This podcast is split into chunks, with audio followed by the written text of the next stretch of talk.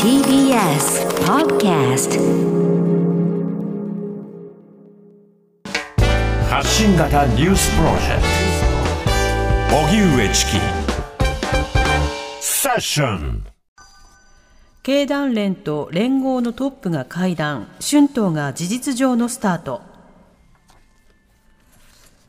連合の吉野智子会長と経団連の戸倉正和会長が今日都内で会談し今年の春闘が事実上スタートしました。主要なテーマとなる賃上げについては歴史的な物価高に見舞われる中それに見合う水準を実現できるかが焦点で連合は5%程度の賃上げを要求していますが経団連側は5%の水準には慎重な検討が望まれるとしています。また、連合は基本給を底上げするベアを優先するよう主張していますが、経団連はベア以外の手段についても各社の実情に応じて判断すべきとの姿勢を示しています。大手企業の労働組合は来月中旬ごろ、経営側に要求書を提出する予定で、回答は3月中旬頃に集中し、春闘の山場を迎えます。日銀が去年12月の金融政策決定会合、議事要旨を公表。日銀は今日、許容する長期金利の上限を0.25%から0.5%へ引き上げる事実上の利上げを決めた去年12月の金融政策決定会合の議事要旨を公表しました。会合では多くの政策委員から日銀が大量の国債を買い入れることで価格形成に歪みが生じている。債券市場の機能度が低下しているとの指摘があったということです。また、12月の会合では、政府出席者からの申し出で会合が一時中断。再開後、内閣府の出席者から政策の趣旨について、対外的に丁寧に説明することが重要だという趣旨が、指摘が出されました。中断は日銀が気候変動対応で資金供給策の導入方針を決めた2021年6月の会合以来となります。さて、春闘が事実上のスタート、はい、それから日銀の金融金融政策決定会合、議事要旨が公表されました。これらの動きについて、エコノミストの蔡真澄さんに伺います。蔡さん、こんにちは。こんにちは。お願いします。よろしくお願いします。お願いします。まず春闘の方からなんですが、えー、今日国会もスタートをしまして、まあ、そこでも、えー、岸田総理は賃上げについて言及しました。で、5%程度の賃上げが連合から求められているんですが、まずこの数字いかがでしょうか？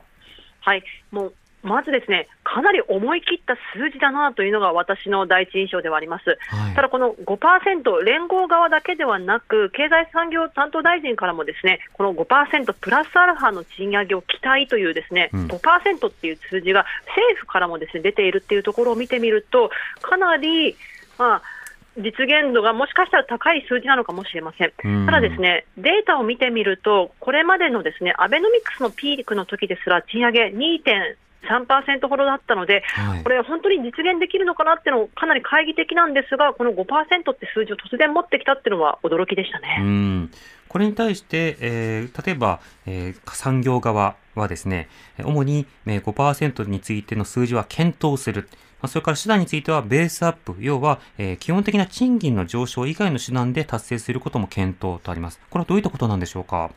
そうですね、ベースアップが大体ここれまでのですねあの賃上げ率、ベースアップが1.7%以上求められてくるんではないかっていう話があったんですが、はい、まあ、それに対してベースアップではなく、インフレ手当であるとか、そういったそれ以外のところで対応したいということの意向なのかなと思っています。ただ、5%っていう数字が急に出てきたところを見てみると、いわゆる物価上昇率以外にですね今日のニュースでも出ていたように、東京電力があの春頃にですねこの春以降にに電力をですね約3割ほど値上げするっていうような話が出てきているので、はい、こういったところも関連してのこの数字なのかなというふうには思っています。うんまあ、あの経団連側などは、まあ、ベースアップ、要は毎月の給料を上げるという仕方ではなくて、まあ、ボーナスなど、まあ、柔軟に対応できる仕方でなんとかというような構えですが、これ、社会的な機運であるとか、実現率などについてはどうでしょうか？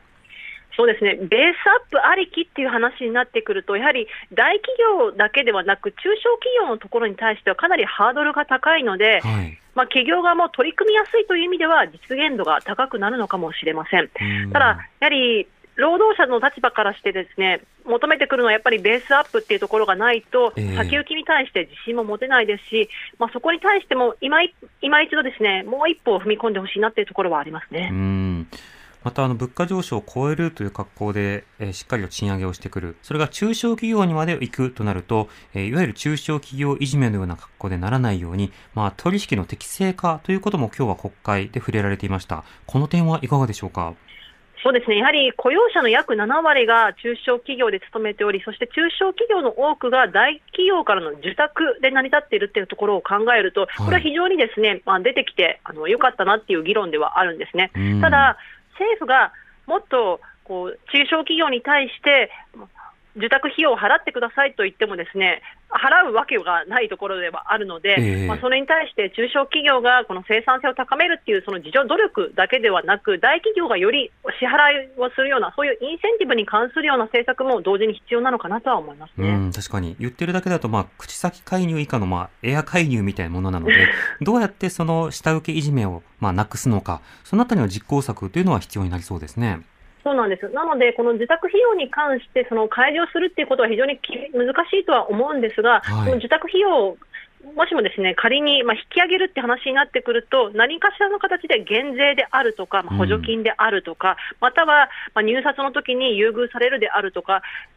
新しい何かのですね、動機づけの施策は必要になるかなと思っています。なるほど。となると、5%上昇というゴールイメージの共有、これ自体はま十分必要だとしたとして、それ以外の手段を政府がどう見せるのか、ここについてはもう少し説明というのが必要になるわけでしょうか？そうですね。ですから、この5%の内訳の中で、このベースアップのところを何パーセントなのか、そしてそのベースアップ以外のところはどういう形で持ってくるのかっていうのは各企業で開示していくような、また政府としても明確にその中身についても求めていくことが必要なのかなと思っています。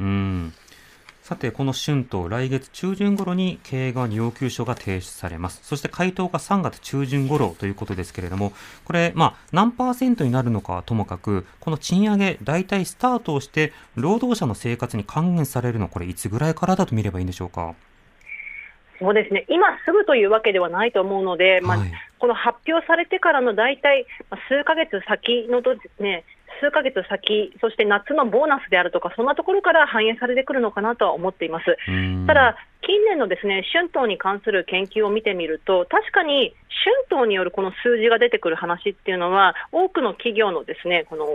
給料を決める上での、まあ、非常にインセンティブであるとか、動機づけにはつながってるんですが、ええ年々、その動機づけとして、春闘の役割がずっと低下してるっていう、そういった報告をする研究も存在してるんですね。うんなので、春闘ありきだけではなく、政府としては賃上げをしてくれるような、まあ、そういった施策をですね、まあ、断続的に行う必要性っていうのはあるのかなと思っています。なるほど。まあ、先ほどの補助や減税という話がありましたけれども、例えば賃上げをするにしても半年ぐらい時間がかかるのであれば、このインフレであるとか物価高などに対して短期的な、まあ、例えば減税措置、その間は消費税をちょっと5%から10%減らしますよ、何かしらの柔軟的な回答が、まあ、政府から出てくるか、ここの見通しはいかがでしょうか？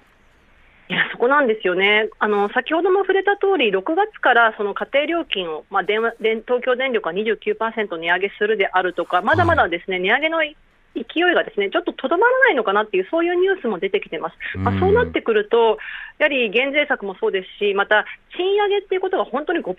以上達成された場合、日本の場合は所得税に関して累進課税がですね、まあ、課されるわけなので、ええまあ、結果的に社会保険料の方がかかってしまったっていうところでは、私たちの懐具合もですね温まらないので、うんまあ、ぜひですね所得税ってところに関しても議論が必要になってくるのかなとは思っています。なるほど。そうしますと、総合的に政府がやるべきところもいろいろ見えてくるので、まあ、そのあたりも議論してほしいなと思います。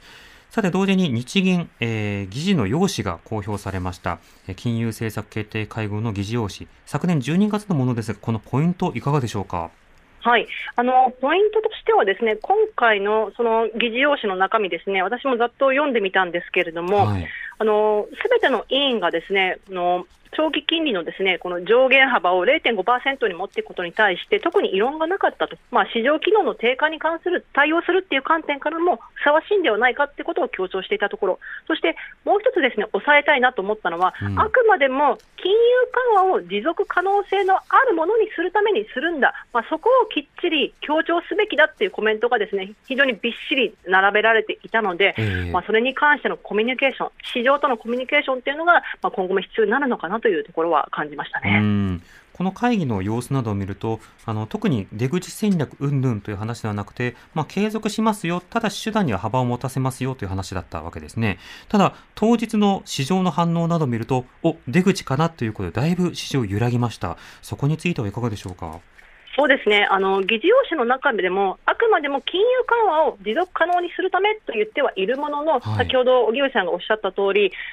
市場はそういう反応ではなくて、出口であるとか、実質的な利上げじゃないかっていうところで株価が急落したり、円高になったっていうところはあります。そして現時点のマーケットを見てもですねだいぶこの動きっていうのはですね落ち着いてきてはいるものの、はい、日銀の金融政策決定会合の前後ではかなりマーケットがですね動くようなところが1月も起きていたので、それを踏まえるとまだまだ市場とのコミュニケーションっていうのをちょっと断続的に行う必要があるかと。でさらには日本銀行がサプライズって思われるようなことを市場に対してどんどん続けてしまうと、市場から日銀に対しての信頼性が落ちてしまって、そして市場の安定にもつながらないというところがあるので、ちょっとこのコミミスコミュニケーションが起きている、それをなんとかするっていうのは、まあ、引き続き議論が必要なのかなと思っています。まあ、賃上げの話も、あるいはその日銀の方向性の話も、まあ、人々が今後何年間はこうなっていくだろうな。そう予測することで、まあ、貯蓄をするのか、投資をするのか、あるいは働き続けるのか、転職をするのか、まあ、いろんな判断につながってきますもんね。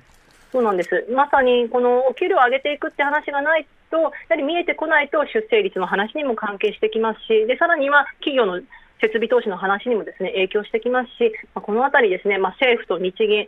まあ、一体になってどう議論していくのかっていうのは注目ですし、ぜひとも減税についてもより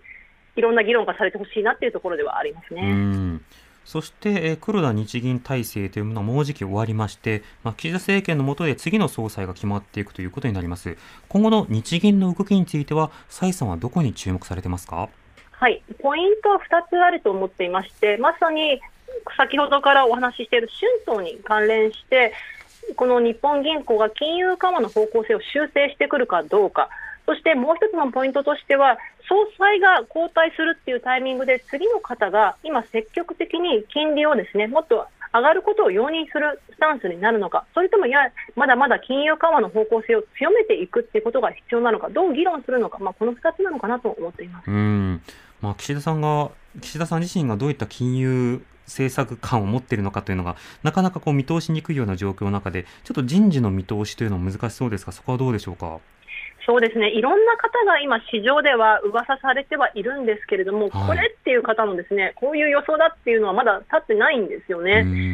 でただ、市場の中で言われているのはですねやっぱりこう今まであまりにも大胆なこう金融緩和をしてきた割にはそれほど物価上昇、まあ、金融緩和による、まあ、直接的な物価上昇っていうのも今回のいろんな戦争であるとかいろんな外部的な外外的環境によるインフレっていうところが大きいので、はい、そろそろ金融緩和を見直すべきじゃないか、まあ、そういう論調が高まっているってことを考えると社会的な雰囲気を考えて次の総裁はちょっとガラッと方向性を変える可能性もあるんではないかってことが言われています。なのでこう予想誰が総裁になるかっていう予想ももちろん重要なんですが、その方が今、はい世の中の経済観であるとか空気感をどう読み取ってくるのかっていうところに対して、うんうん、まあ、戦々恐々としてるっていうところですかね。そうですね。それによってまた大きく市場も動きますし、雇用にも影響してきます。蔡さんありがとうございました。ありがとうございました。ありがとうございました。エコノミストの蔡真澄さんにお話を伺いました。荻上チキ。